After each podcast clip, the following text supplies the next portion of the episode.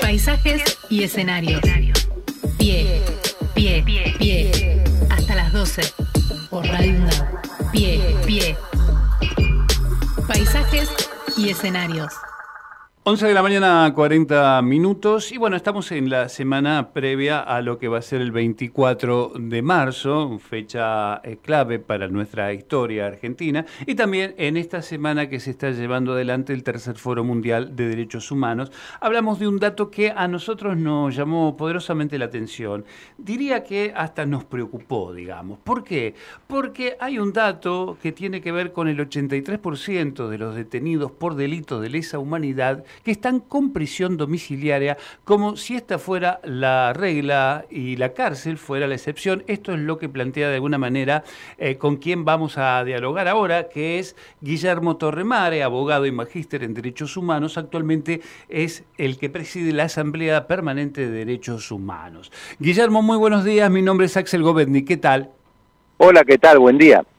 Muy bueno. Bueno, ahí... Les pido, pido, un poquito más de retorno, por favor, porque los escucho muy lejos. Pero cómo no, vamos a intentar ahí, ¿está un poquito ahí mejor? Está perfecto. Bien, perfecto. Bueno, Guillermo, hablaba de este 83%, este es el número de, de, presos que este, tienen prisión domiciliaria.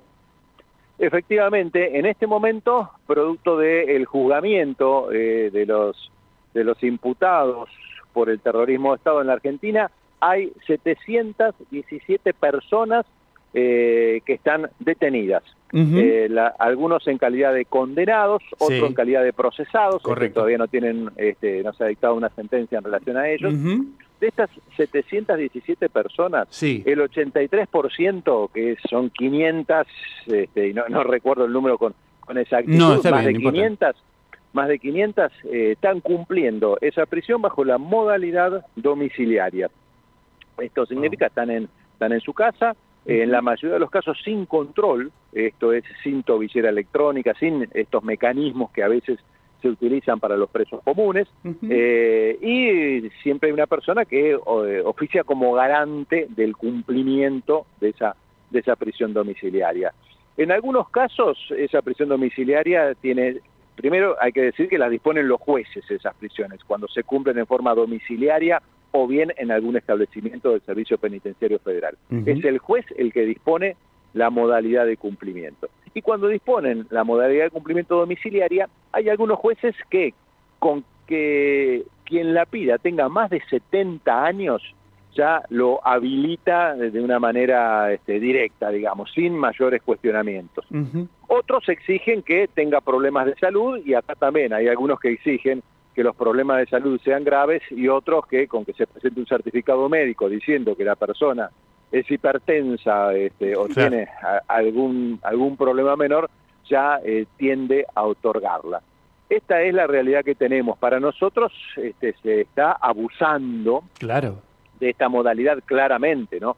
Están convirtiendo lo que es excepción en la, regla. definitiva. Claro, exactamente. Esta es, la, esta es la cuestión y bueno, y ese es el planteo que nosotros hacemos y no lo hacemos porque queremos este, necesariamente, porque creemos que la cárcel es, es buena o que va a resocializar este, a los imputados por delitos de, de lesa humanidad, pero sí porque eh, las víctimas son principalmente quienes este, tienen una, una, sensibilidad particular con respecto a esta a esta situación. Este, cualquier víctima con la cual uno hable dice este, que le causa un verdadero daño, una profundísima angustia, saber que quien la, la secuestró, torturó eh, o hizo desaparecer a sus seres queridos está viviendo a media cuadra y cuando pasa por la calle este, lo ve parado en la vereda. Exacto, gozando este. de, una supuesta libertad, es cierto. Ahora hay, otro, hay otra cosa, Guillermo, que me parece eh, entender, digamos, el 83%, estamos hablando de un número que es... Eh,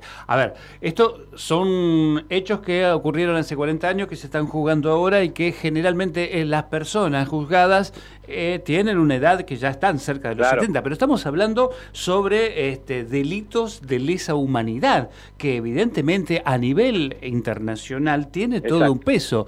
¿Por qué, ¿Cuáles son los, criterios, o al menos eh, ustedes que ven, con respecto a los criterios de estos jueces que dan este tipo de libertad?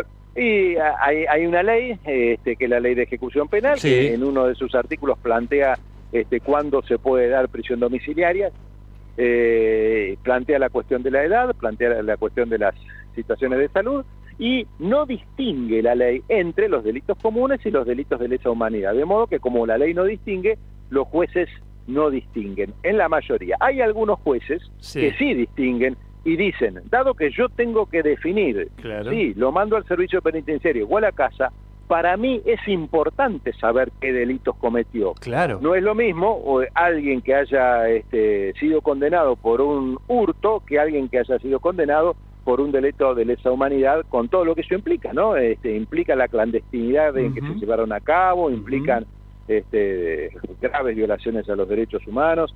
Este, nosotros lo que buscamos con el planteo y la reflexión sobre el tema es llegar a la racionalidad de los jueces para que entiendan eh, que hay una verdadera negación de justicia cuando eh, alguien que está condenado a prisión perpetua por un delito gravísimo y no está en una situación este, de una enfermedad terminal, porque ese sería un caso este, que justificaría la excepción, pero si no está, en ese caso que justifica la excepción, el cumplimiento tiene que ser en una prisión común. Claro, sobre todo con estos delitos. Ahora, hay otra cosa también que me imagino yo que estará vinculada a las cuestiones políticas de los poderes centralizados.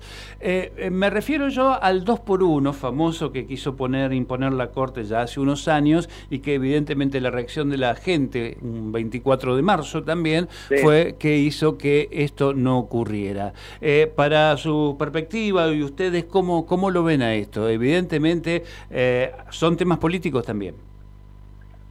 Bueno, en ese momento la Corte hace una interpretación legal que eh, también este, soslayaba la magnitud este, del delito, la magnitud del daño cometido por las personas que pidieron ese beneficio. Esto, eh, gracias a la movilización popular, este, hizo que el Congreso, en forma, diría, inmediata, sancionara una ley que dejara claro que eh, cualquier tipo de, ventaja en ese sentido, en el sentido de computar favorablemente al imputado este, las penas, eso no se aplicara en los casos de lesa humanidad, de modo que ya ese tema está legislativamente saldado, ¿no? Ya no, no podrá volver a plantearse. Está claro. Pero fue la punta de, del iceberg de, un gobierno nuevo en ese momento, con jueces recién nombrados, este, nombrados de la manera este, que sabemos. Irregular, claro, sin duda y con el compromiso que tienen, ¿no? este, tanto Rosencrantz como Rosati. Exacto. Este, pero bueno, eso este, afortunadamente se logró vencer. Bien. Eh, ¿qué, ¿qué, actividades van a hacer o qué, qué tipo de, bueno, de, reflexión, sobre todo en una semana muy particular como esta, ¿no? En este que se está llevando a cabo este tercer foro mundial. Eh, ¿Tienen eh, pensado alguna actividad en función a denunciar esto? Eh, bueno, las actividades son las propias y las permanentes de nuestra divulgación militante en todos los ámbitos, tanto en este tema como en tantos otros, ¿no? Este, así como tenemos este problema, tenemos otro problema también más grave que tiene que ver con la, demora que, tienen las causas de lesa humanidad cuando sabemos que tanto los imputados como las víctimas como los testigos este, son personas añosas y por lo tanto se corre el riesgo de que el imputado no pueda ser condenado este, porque, porque muere antes o porque queda con alguna incapacidad que le impide continuar con un proceso. Los testigos no pueden dar su, su testimonio por las mismas razones, las víctimas no se sienten reparadas, este, así que ese es el otro tema en el cual estamos fuertemente trabajando. A, a partir de todos los medios que están a nuestro alcance como organización de la sociedad civil, pero siempre interlocutando con, con los poderes del Estado, este, bueno, y con otras organizaciones amigas que nos ayudan a difundir todo esto. Eh, en su experiencia y expectativa, ¿cree que esto se puede revertir en el futuro? Es difícil, es difícil. Nosotros estamos pidiendo una reforma legislativa, estamos pidiéndole al Poder este, Judicial este, que, que, agilice, que ordene agilizar, que nombre más jueces.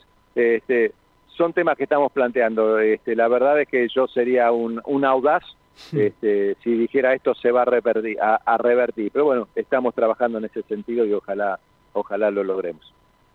Bien. Eh, Guillermo eh, Torremare, presidente de, eh, de la PDH, como la llamamos nosotros, fundamentalmente la Asamblea Permanente de los Derechos Humanos trabaja este, incansablemente con estos temas y realmente felicitamos toda la labor que vienen llevando adelante y ojalá esto que, que digamos, hoy es totalmente llamativo y que realmente nos preocupa, que ojalá esto se revierta y puedan cumplir realmente las condenas aquellos que eh, están sentenciados por eh, crímenes de lesa humanidad. Así que le agradecemos mucho esta charla, muy amable. Muchas gracias. Muchas, muchas gracias a ustedes, quedamos siempre a disposición. ¿eh? Ha sido muy amable. Adiós. Adiós. Podés escuchar nuestras entrevistas en radio.undad.edu.ar.